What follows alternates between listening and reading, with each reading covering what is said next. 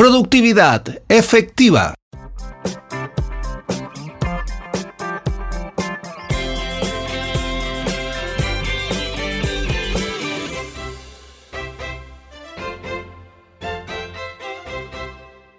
Para tener una productividad efectiva depende de varios factores y uno de estos es ser organizado con cada actividad que deseamos realizar y cumplir. Otro punto es conocer en qué parte del día somos más productivos, por ejemplo, en la mañana, en la tarde o noche. Si somos más productivos en la mañana, por ejemplo, debemos asignar las tareas más importantes en ese horario. De acuerdo con el doctor Michael Bruce, los momentos de máxima productividad dependen de su cronotipo. ¿Eres una alondra matutina o una ave nocturna? Puede hacerse más daño que bien a usted mismo si se obliga a trabajar temprano en la mañana cuando, naturalmente, está más alerta por las noches. Puede ser igualmente ineficiente quedarse despierto hasta tarde cuando te concentras mejor temprano en el día. Enfócate en una tarea a la vez. Hacer múltiples actividades a la vez no ayudará a conseguir el objetivo y podríamos dejar muchas cosas sin culminar, la cual no te recomiendo para nada. Organiza las actividades por orden de prioridad. Céntrate en las tareas más importantes y que consumen más tiempo antes de cualquier otra tarea. Planifica con anticipación tu productividad.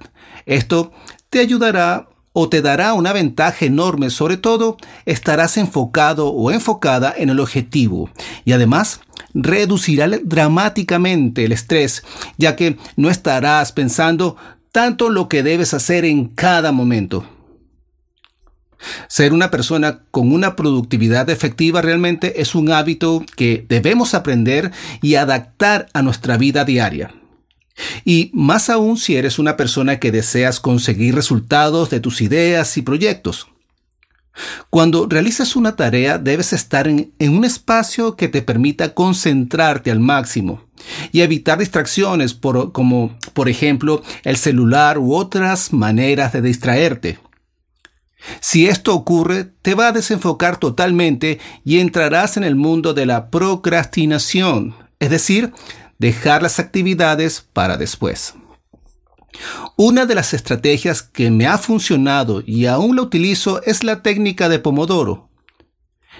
Esta técnica funciona de una manera súper efectiva. De hecho, la estoy utilizando para hacer este capítulo de nuestro podcast Productividad Efectiva.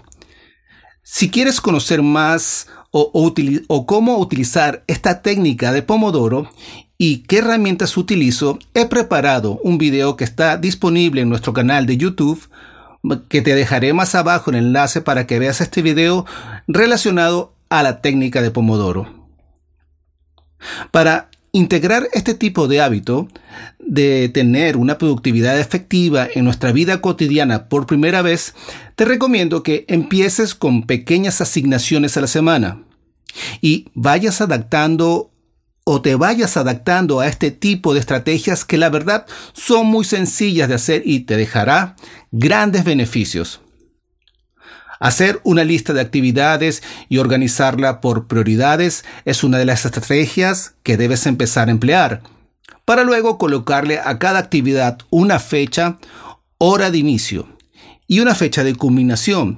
Si utiliza la técnica de Pomodoro, te guiarás mucho mejor para organizar las actividades por tiempo. A medida que el hábito de tener una productividad efectiva vaya siendo eficaz, Empieza a agregar más actividades y recuerda descansar para recargar en cada actividad. Concéntrate en ser productivo en lugar de estar ocupado. Tim Ferriss